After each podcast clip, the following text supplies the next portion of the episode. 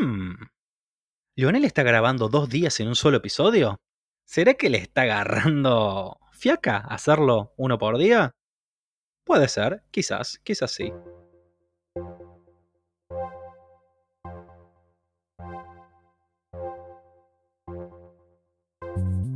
Hola, soy Lionel.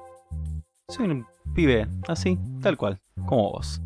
Que se le ocurrió empezar a grabarse día a día viendo cómo se siente, qué le sucede, viendo qué reflexiones puede sacar de eso y de paso aprender cada día. Y más allá de guardármelo para mí, se me ocurrió, puede ser que a otra persona le interese, a una persona como vos que la estás escuchando en este momento. Así que cada día vas a tener un pedacito de mi vida en la cual te voy a ir compartiendo diferentes reflexiones. Vamos con el episodio de hoy.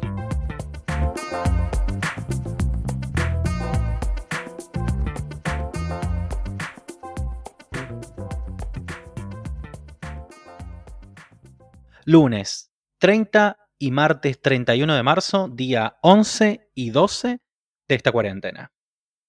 Quizás habrás notado que estoy grabando otra vez dos días en un mismo episodio.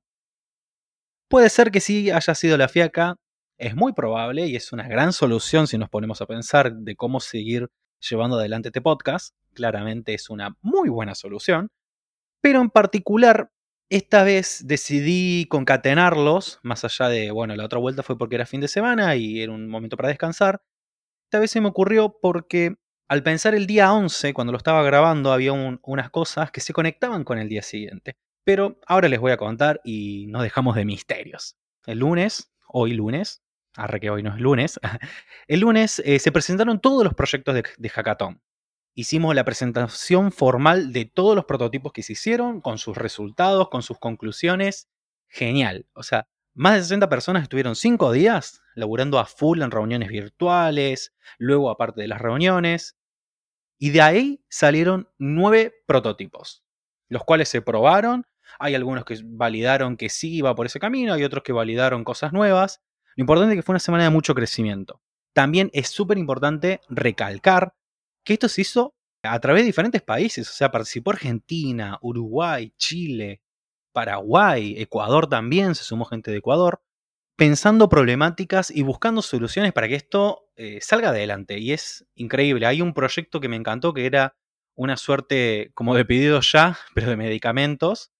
Porque hay algo que, bueno, por ejemplo, yo no, llegué a dimensionar, y eso es lo interesante de cuando pensás problemáticas, que te metes en lugares que quizás nunca antes te habías metido ni pensado. Es, también es un laburo de empatía que está bastante interesante tocar. Hay personas de riesgo que tienen que seguir tomando medicación, y estas personas de riesgo no pueden salir a la calle en este momento de cuarentena porque si es que les llega a agarrar el coronavirus, es muy peligroso hasta el punto de la muerte. O sea, no. Salir a la calle es literalmente una travesía, una aventura para estas personas. Pero necesitan comprar los medicamentos y hay algo que no sabíamos si estas personas lo tenían solucionado eso o no. Pero teníamos varias hipótesis como por ejemplo, bueno, esta misma cuestión de que no podían salir. Dos, de que por más que se lo envíen, que lo compren por alguna aplicación y demás, se lo envíen, hay muchos procesos intermedios desde que el medicamento sale del laboratorio hasta que llega a su casa, porque tenés el medicamento sale del laboratorio va a una farmacia, de la farmacia lo levanta eh, alguien de algún app de delivery y ahí llega a su casa. Y son como muchas manos donde en cualquier estadio intermedio se puede contaminar y es peligroso para esta persona de riesgo. Lo que se pensó entonces es generar una unión entre el laboratorio y la persona que necesita comprar el medicamento. Hicieron los chicos, hicieron un prototipo, lo probaron y llegaron a una persona que pudo comprar su medicamento directamente del laboratorio para terminar validando de que este prototipo tiene una muy buena utilidad.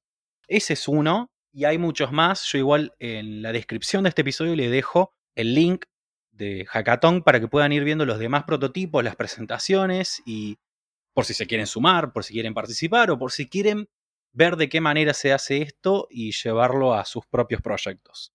O generar proyectos nuevos también. Eh, esto es lo, interesante de este tipo de modalidad.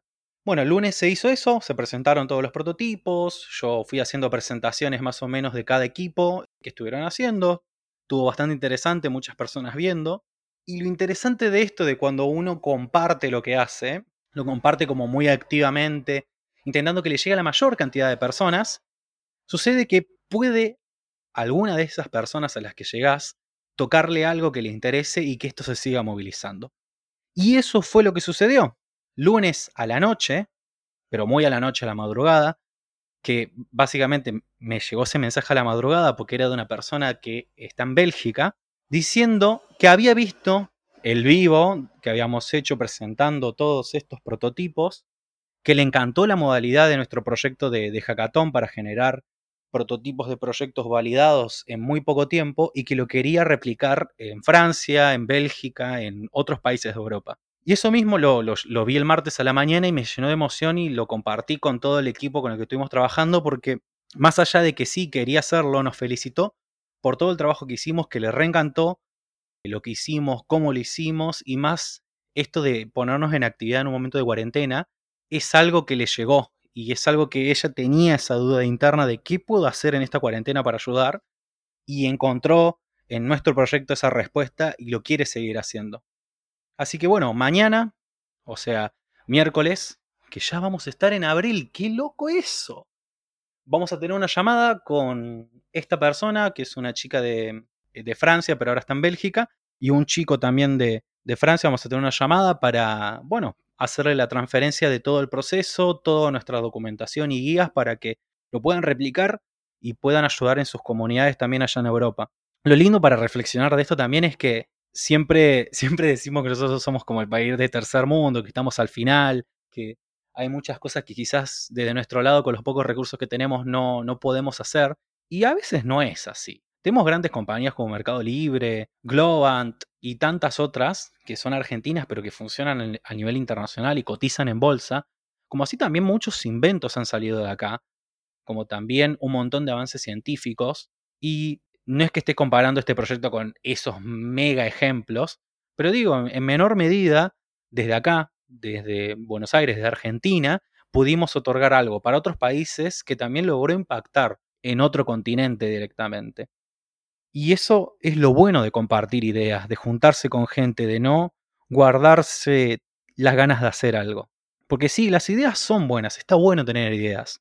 Pero si no las compartís, se mueren. Las ideas que no se comparten terminan muriendo por, por decantación.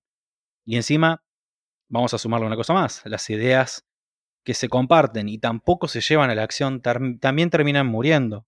Por eso es importante, quizás este es el, el mensaje reflexivo que te voy a dejar es, tener ideas, compartilas e intentá llevarlas a la acción. Hay mucha gente que vos quizás no la dimensionás o no la ves, que está muy interesada en hacer algo y quizás hacer, está interesada en hacer lo que vos estás pensando. Y eso es loquísimo. Nosotros nunca pensamos eh, que íbamos a llegar con tanto alcance a otro continente directamente. Ya nos parecía una volada que tanta gente se haya sumado directamente al hackathon por más que sí eran países limítrofes, pero ya nos decía algo eso. Y todo surgió con un, bueno, che, ¿qué hacemos con esta cuarentena? ¿Qué podríamos hacer? Y arrancó de eso, de, una muy buena pregunta y con muchas ganas de ponernos en acción en hacer cosas. Así que cuestionate, idea, compartí y ponete en acción. Esos son unos muy buenos pasos.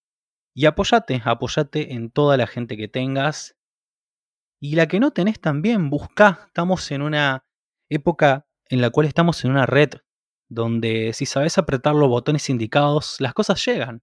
Más cuando lo haces con, con la mejor de las intenciones. Te voy dejando por hoy y también por mañana, parece. Toma mucha agua, cuídate. Escuchate algún disquito de esos que te gustaban del 2000, de los 90. Fíjate, agarrá de esos discos que a vos te gustan. Vos, ya sabes cuál disco te estoy hablando. Agarralo, ponételo, relájate, tómate unos mates, un café, un té. ¿Quién diría hay alguien grita por allá, quizás una cerveza, un fernet? Lo que a vos más te guste. Y ponete a cuestionar, a preguntar, a ver qué podés hacer en todo este lío, en este quilombo. Te mando un abrazo grande, te quiero mucho y nos estamos escuchando mañana. Chao.